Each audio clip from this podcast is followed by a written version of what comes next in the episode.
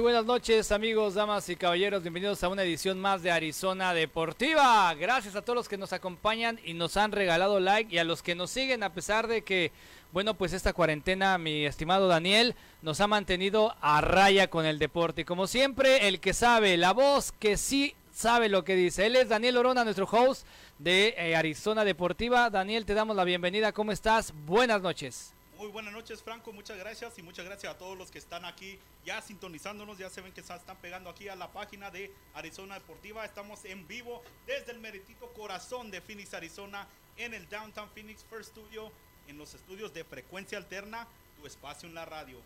Y sí, así como lo dices, Franco, estas cuarentenas ya los tienen hasta la mero último. Como ven, todavía tengo el look de cuarentena que no salgo de la cueva nomás para venir para acá y eso nomás porque tenemos el galón de sanitizer ahí en la puerta no, no salgo para nada. Sí, así es, guardando la sana distancia. Por eso que también han visto nuestros compañeros aquí en Arizona Deportiva.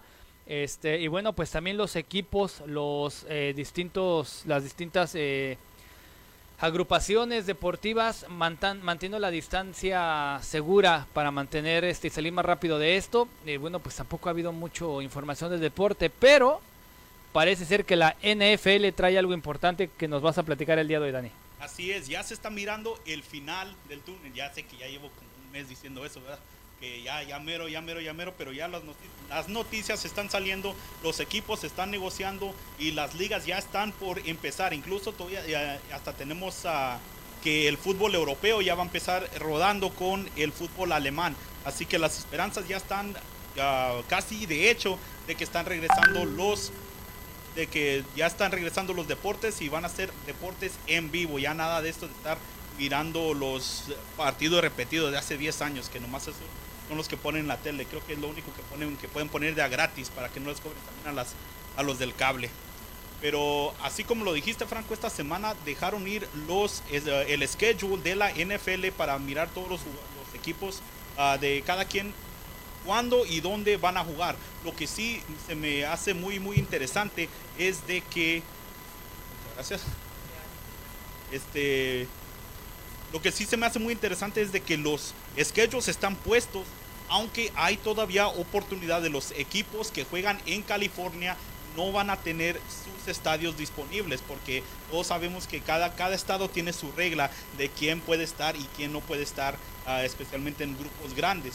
El, los deportes, aunque este, sean sin fanáticos, el fútbol, el fútbol americano con los puros jugadores son 53.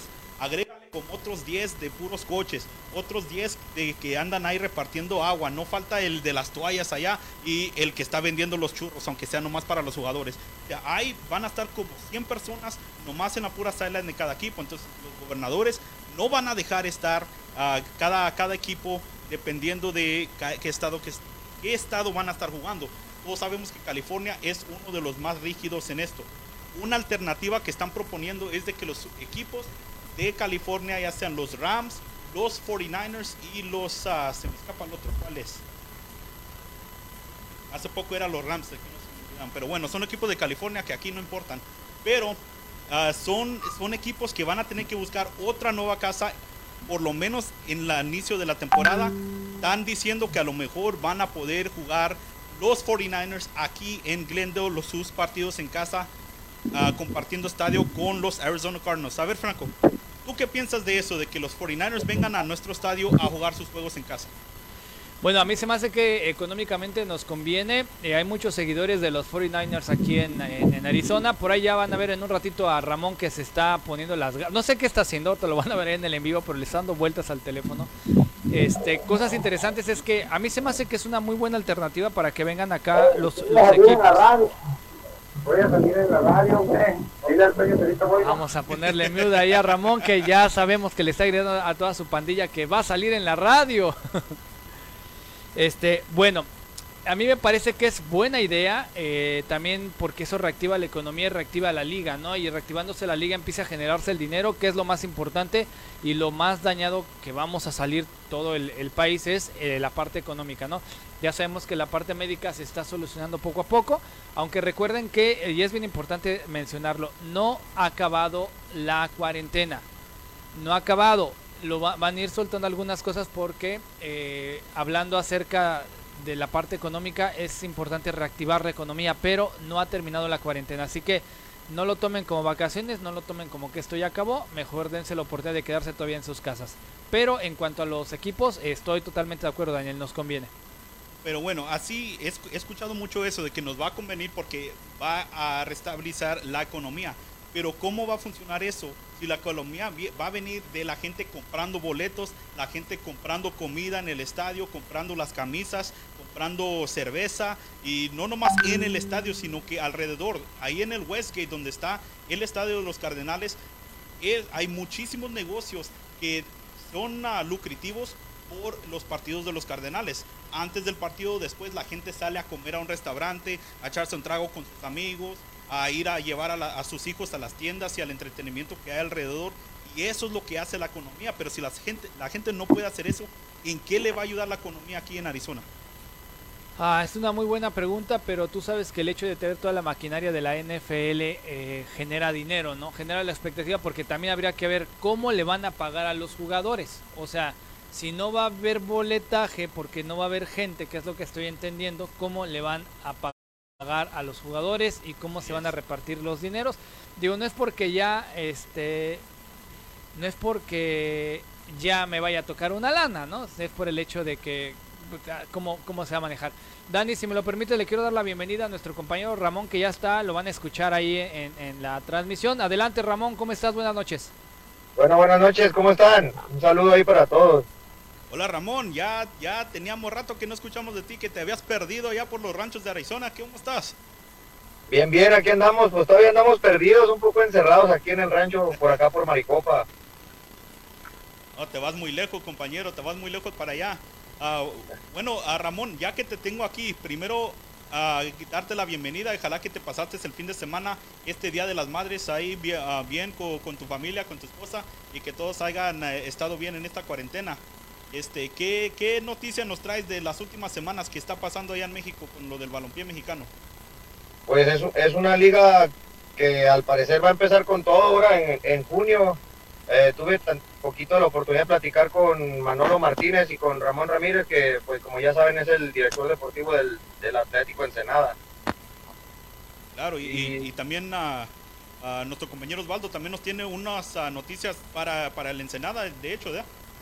Así es, mi querido Ramón. Bueno, pues te platico que eh, resulta y resalta que el equipo de Ensenada ya nos abrió las puertas para ser parte de su de su prensa. Ya nada más vamos a necesitar, bueno, pues ponernos en contacto con ellos y vamos a poder empezar a tener eh, pues algunos enlaces, algunas entrevistas. Eh, la Liga del Balompié Mexicano, bueno, pues está empezándose a hacer de la barra de, de la barra deportiva de Arizona. Eh, y bueno, eso va a ser un buen punto para, para poder empezar a traerle a la gente. El equipo de, de Ensenada, pues es el equipo que nos queda más, más cerca, ¿no? Porque está en Baja California. Que yo, la verdad, de la Liga del Balompié Mexicano le voy al Toros Nesa pero este, eh, me, este, Ensenada es el que nos queda más cerquita ahorita. Así es, y Ramón, así como nosotros que somos reporteros, nos va, nos va a tocar el sacrificio de ir cada 15 días a las playas para allá en Ensenada, para ver cómo, cómo va a seguir el equipo y cómo están entrenando y todo esto, que todo esté en buenas condiciones para el bien del fútbol. Nos sacrificamos, pero para eso estamos aquí. Pues sí, eso sí, pues la verdad yo lo veo en la liga del balompié mexicano algo muy interesante, algo algo nuevo y fuera de fuera de, la corrupción de pues de la liga MX, digámoslo así. Sí, no, qué, qué desafortunado que lo que más eh, ve la gente de la Liga del Balompié Mexicano es y, y, contra la Liga MX es precisamente que se van a evitar tener algún tipo de, de problema este, mafioso, según en la Liga del Balompié Mexicano, ¿no? falta. Así es esta cosa, ni modo. Justamente la semana pasada estuvimos aquí yo y Franco ah, platicando sobre esta nueva liga. Uh, quiero tu opinión, Ramón, ahora que la liga no va a tener afiliación con CONCACAF ni con FIFA, sabemos que puede haber ah, algunas cosas buenas como la cero corrupción, que ellos pueden empezar con un papel completamente limpio, hacer las cosas como ellos quieren, pero también del otro lado lado de, la moneda es que no van a tener la exposición como la tuvieran si estuvieran con CONCACAF o con FIFA. Ah, ¿Qué opinas tú de, esta liga siendo independiente? Yo, yo, yo creo que, que fuera de, ser un, de fuera de la FIFA y de la CONCACAF sería un buen proyecto para las los nuevos talentos del fútbol mexicano. Este, yo tengo un ejemplo muy claro comparando, dicen que es una que no es una liga de desarrollo, yo creo que sí, porque comparando Estados Unidos con la MLS y la UCL, vemos que ellos, en su forma de trabajar, ya han llegado a un mundial, han llegado de pérdidas hasta, hasta cuartos o semifinales, creo. Mientras que México, teniendo las ligas de ascenso y la MX, no, no han podido pasar del, al, al quinto partido, digámoslo así. Yo creo que, que es, un, es un buen proyecto para los nuevos talentos y para, para cortar el, el trámite de poner un promotor a que te lleve, te pruebe y ahora son directos los visores y directos las pruebas a los nuevos jugadores. Y creo que justamente así para ayudar al, al crecimiento de fútbol para los mexicanos es de que le pusieron los límites a los extranjeros, ¿no? A esta nueva liga.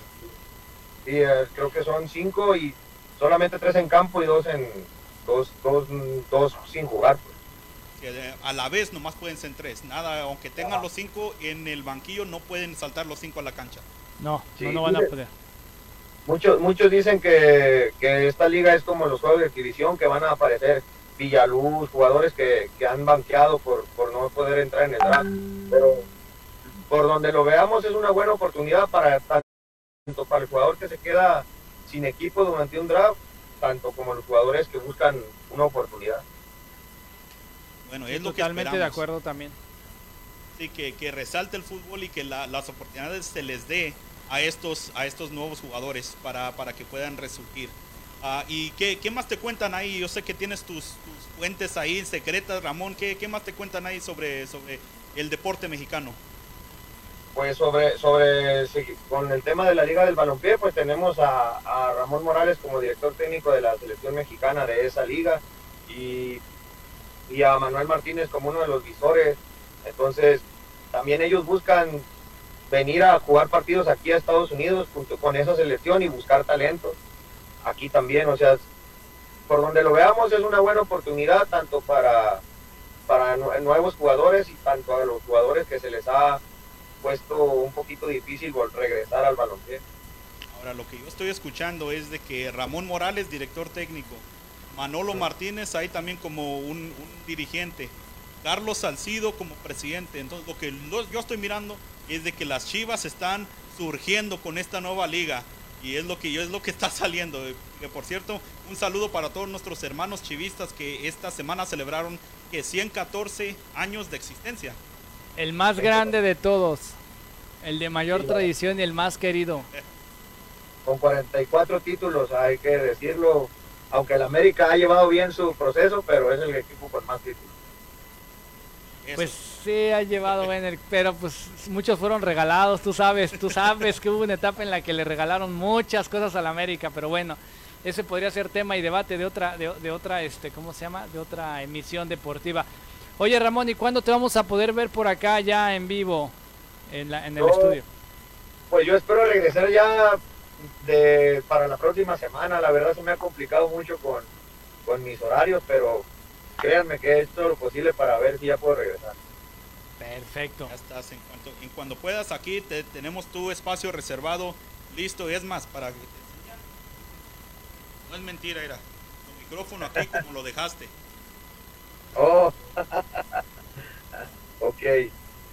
Oye, hab- hablando de, de- de gente a la que tenemos que saludar, hay que saludar a Jorge Alarcón, el, nuestro productor no- nocturno que el día de hoy este, pues lo llevaron a Las Vegas porque es su cumpleaños. Eh, don Jorge, feliz cumpleaños. Le mandamos a nuestro compañero. Ahorita está en Las Vegas. No sé qué está haciendo. Yo creo que está barriendo porque están cerradas, pero ahí anda, ¿no? Se lo llevaron allá a Las Vegas. Ramón, tu último comentario para irnos a nuestro primer corte comercial acerca Pues de la Liga del Balompié Mexicano.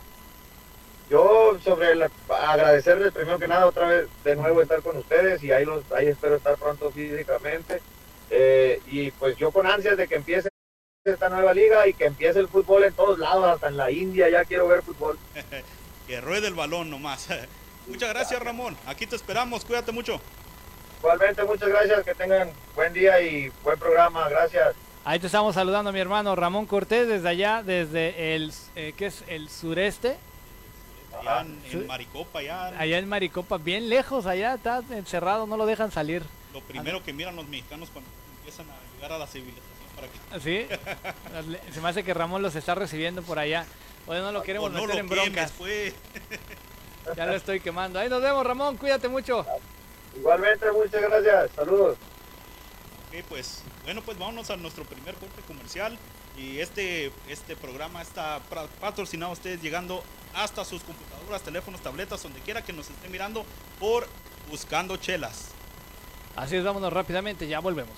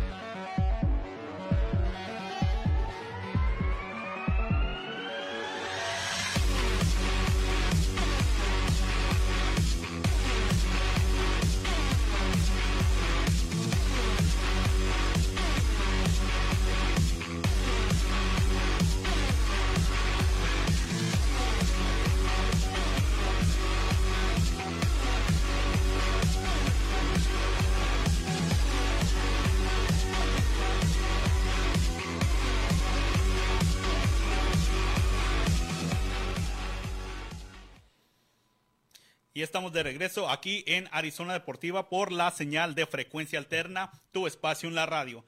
Y estamos aquí, uh, muchas gracias a Ramón por estar con nosotros ahí por vía de Zoom. Y tenemos otro invitado especial de que al que tener aquí también por llamada de Zoom al señor José Aguinaga, uh, ahorita que va a estar con nosotros en entrevista. Pero antes de que llegue Franco, quiero también platicarte que la USL está ahorita en pláticas con los directivos de CONCACAF para darle a los equipos de la USL, equipos de, pues, como es una liga secundaria, que no tengan afiliados en la MLS, o sea, que no sean como los de Galaxy 2 o los de Portland Timbers 2, que sean equipos individuales, una vía para poder calificar hacia la liga con la Conca Champions. ¿Qué, ¿Qué opinas de eso? Me, parece bien porque ya le están dando el lugar que se merece la USL, ¿no? Eso es lo que estoy entendiendo, que le van a dar ese lugar importante a la liga y que pueda participar en mejores torneos. Así exactamente, porque ahorita existe una vía y eso nomás es por el Open Cup por la copa que se disputa cada año con todos los equipos estadounidenses. Entonces, eso es de la MLS, es de la USL, USL League One, los diferentes que, están como profesionales tienen oportunidad de jugar y solo el campeón puede agarrar un boleto a la Conca Champions. La mayoría de los tiempos ha sido equipos del MLS, pues eh, son equipos de primera división, los mejores equipos van a pasar. Y, pero existe, por eso existe la oportunidad pequeña, pero existe para un equipo de USL pero al abrir las puertas así es un nuevo mundo de oportunidades para equipos como el Phoenix Rising, equipos como ah, los demás que estamos mirando, como Pittsburgh en la, en la costa este, que también hizo un buen papel la, temporada pasada, uh, equipos como Nuevo México, que no tiene equipo profesional también ahí, ah, que también hizo buen papel. Entonces, para esos equipos yo creo que daría una muy muy buena oportunidad de jugar al próximo nivel de fútbol en un torneo internacional. Bueno, vamos, vamos a ser honestos y también la CONCACAF tiene algunos detallitos, pero lo interesante aquí es que si hacen eso, se estarían saltando a la MLS y eso posiblemente les provoque algún tipo de cosquilla en cuanto al económico a los dirigentes de la MLS, que no son los mismos de la USL. Habría que ver cómo, cómo funciona la parte de, de por qué le darían ese chance a la USL y poder em, empatar todas estas situaciones, ¿no? Pues sí, porque los equipos al tomar un puesto, alguien va a quedar fuera. Ya, entonces ese equipo sería de la MLS, puede ser de la Liga Mexicana, otra, otras de las ligas menores que juegan ya sea en Centroamérica, porque también otros equipos de Centroamérica entran en esa liga de Conca Champions. Entonces sí es, es ah, muy real eso de que al entrar alguien nuevo, alguien tiene que quedar fuera. Exacto, exacto, porque los, los, espacios serán limitados, serán reducidos, pero está bien, eh, definitivamente a la USL le conviene porque los va a hacer más competitivos y va a ser una vitrina para que se muestren los jugadores, para que se muestren los equipos. Tú sabes que si los equipos venden jugadores, obviamente la liga eleva su nivel con mejores estadios, mejor infraestructura, mejor todo, ¿no? Así es. Y bueno, vamos a saltar poquito de la USL a otras ligas de que ya están empezando la mayoría a empezar a entrenar. Ya se está hablando de eh, los equipos ingleses y que ya todos están, ah, han, han sido les han dado las pruebas de, coronavirus, el, pruebas de salud para los demás de, los jugadores y los entrenadores y ya están listos para el final del verano. La Premier League quieren terminar jugando, o sea, no, no quieren ser como en Francia que coronaron al PSG como campeón. Pobre del PSG, es como el Cruz Azul mexicano, ¿no? pero bueno, ahí, ahí, quedó eso, pero la, la, Premier League la quieren terminar y eso muy buenas noticias para los fans de Liverpool que estaban en espera porque es la cosa, así como lo, le, decimos en, en, inglés a veces, la cosa más Liverpool que se haya escuchado, que por fin van a ser campeones y que se les cancele todo, que no se les dé el trofeo ahí. Ah, entonces es buena noticia para ellos, a ver si la pueden, a ver si van a poder hacerlo.